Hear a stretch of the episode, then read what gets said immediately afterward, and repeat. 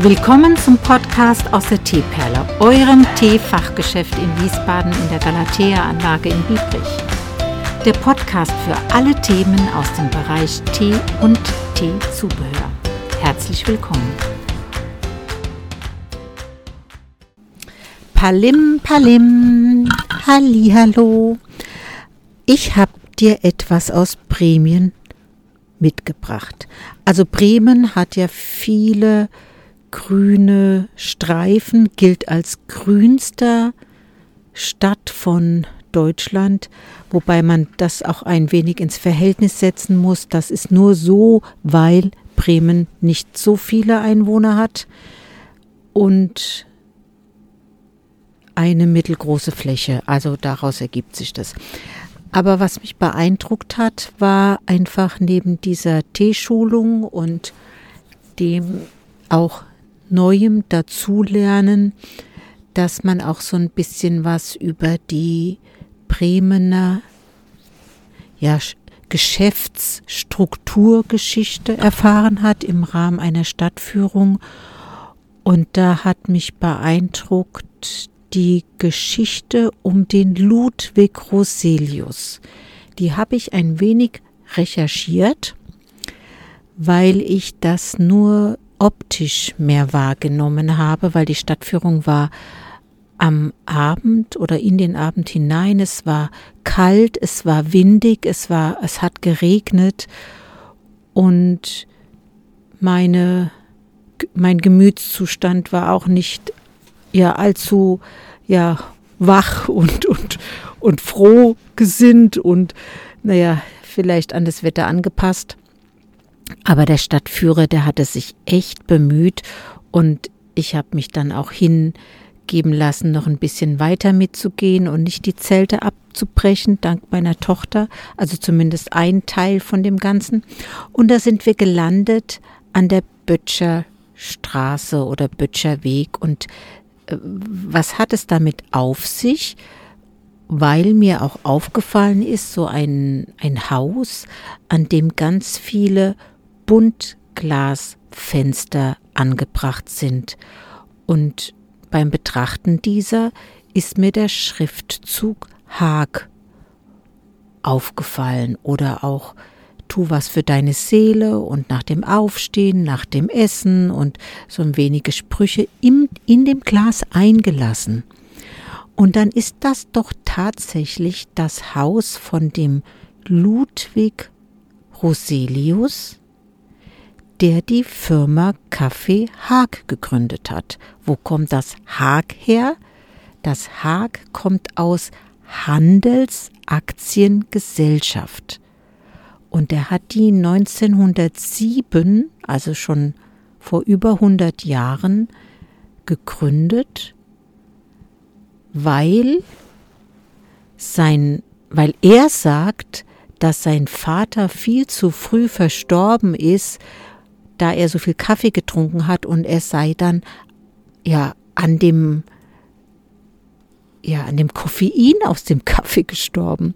Und ich meine, das mag man dahin gesehen sein, ob das wirklich dann das Koffein aus dem Kaffee war oder etwas anderes. Auf alle Fälle hat er sich mit verschiedenen Menschen eingelassen, um ein Mittel zu finden, den Kaffee koffeinfrei zu machen. Da war ein Herr Detlefsen im Gespräch und später war ein, oh jetzt muss ich noch mal schauen, der sich wieder zurückgezogen hat aus Bremen, ein anderer Herr mit im Einsatz und noch ein Student. Mal gucken, ob ich irgendwo noch die Namen dann auch zusammenkriege. Auf alle Fälle war er das nicht alleine. Ähm, es wurde ein Versuch gestartet und es klingt so ein bisschen merkwürdig, aber scheint dann geklappt zu haben, dass man also die Bohnen in Salzwasser aufgequollen hat und dann auch noch Benzol hinzugegeben hat. Und da durch diese Methodik wurde dann das Koffein aus der Bohne entzogen, dann wurde dieses wiederum getrocknet und dann erst geröstet. Und dann gegebenenfalls gemahlen. Dieses Patent hat er dann auch eingereicht und hat das dann ganz erfolgreich vermarktet und Filialen aufgemacht in Den Haag, in London, also richtig viele Ortschaften und hat dann richtiges Vermögen auch aufgebaut und gab sich als Mäzen und auch Gründer dieser ja Kunstwerkstätten-Siedlung da an der Böttcherstraße. Und das muss man sagen, ist, eine, ist ein schöner Zug, weil dadurch hat er einen, einen bleibenden ja, Eindruck gesetzt. Und es gibt ein, ein Museum dort in diesem Areal, das dann auch Roselius Haus heißt. Er selbst hat da wohl nicht gewohnt, aber ihm zu Ehren nennt man das dann so. Und das ist ja dann auch nur angemessen. Er selbst, also sein Vater wurde 59 Jahre alt und er selbst wurde auch so, ich glaube, ungefähr 69 Jahre alt, also auch nicht allzu alt, obwohl er wohl diesen Kaffee auch selbst getrunken hat.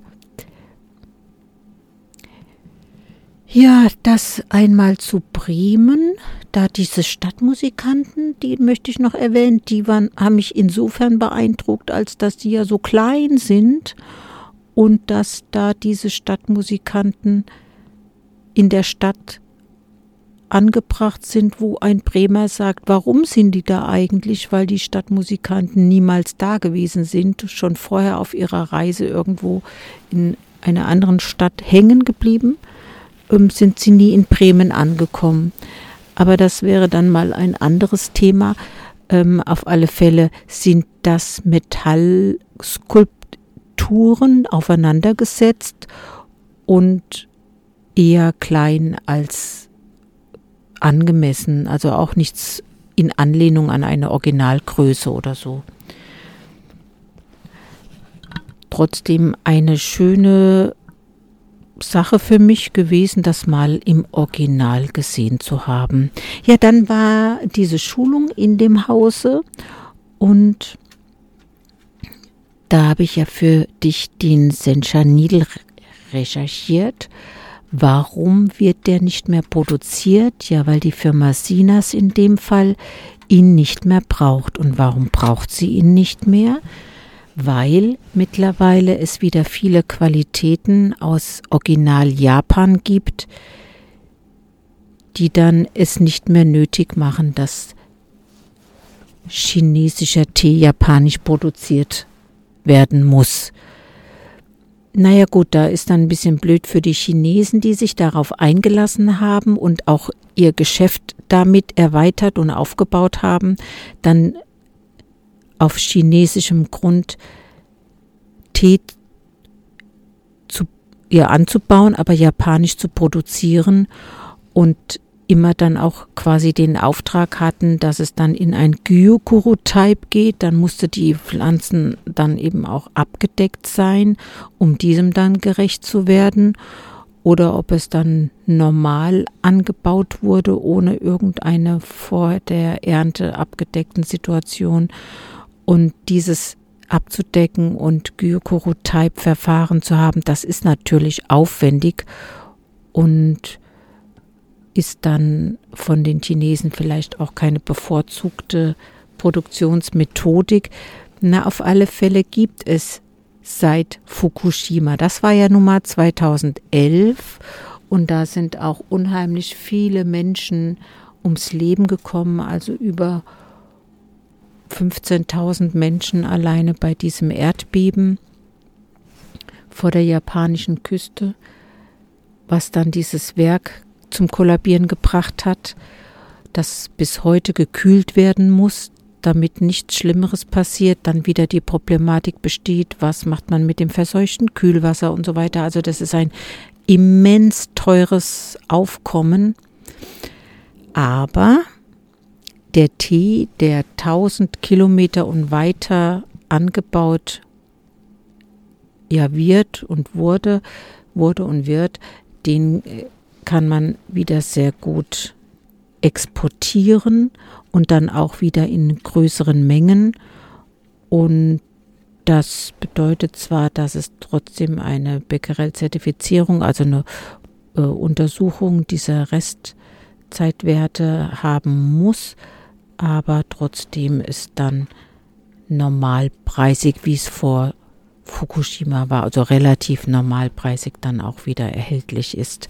Und da diese Qualitäten wieder auf dem Markt sind und zunehmend in, in zunehmender Menge, bedeutet das, dass man dann nicht auf China zurückgreifen muss. In den Massenqualitäten, also sage ich mal China Sencha Classic oder Bancha, wird das sicherlich noch eine ganze Zeit lang bleiben, auch weil wir hier dann eine andere Preisklasse haben können und verteidigen können. Aber was diese gehobenen Qualitäten angeht, also wo man dann äh, Schatten gewachsene Ernten einfährt, das wird zunehmend mehr und mehr wieder dann auch diesen original japanischen Ursprungsplatz einnehmen. Und das ist sehr erfreulich. Also die Japaner müssen ja auch wieder ihre Umsätze machen und, und haben einfach diesen anderen Tee, diesen besonderen Tee. Ne? Also wir, der, der chinesische, der erfährt ja immer eine Hitze oder eine Röstung, um getrocknet zu werden. Da haben wir auch oft eine rauchige Komponente dadurch, mehr oder weniger. Und bei den Japanern musst du dir vorstellen, wird es mehr an der Luft getrocknet und haben dadurch dann eine ähm, ja manchmal grasige Note, manchmal nussige Note. Das kommt immer auf das, auf den, auf die Produktion und auf das Gebiet an und auf die Ernte selbst. Aber du hast eine große Auswahl von original japanischen Qualitäten, die dann frischer in der Tasse sind, als es der Chinese ist. Also da kannst du quasi ab diesem Jahr wieder sehr schön darauf zurückgreifen.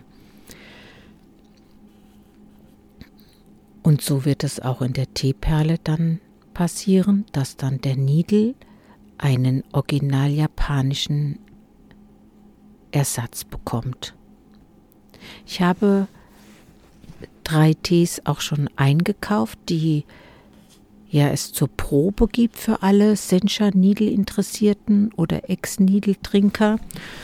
Und wenn du das hörst und noch keine Proben abgeholt hast, kannst du das ab jetzt gerne machen. Einfach nachfragen, es liegt bereit. Ich wünsche dir nun eine schöne Woche und freue mich auf die nächste. Dann soll oder wird wahrscheinlich Dennis wieder dabei sein. Und wir haben wieder ein schönes Thema aufbereitet. Also bis nächste Woche. Tschüss.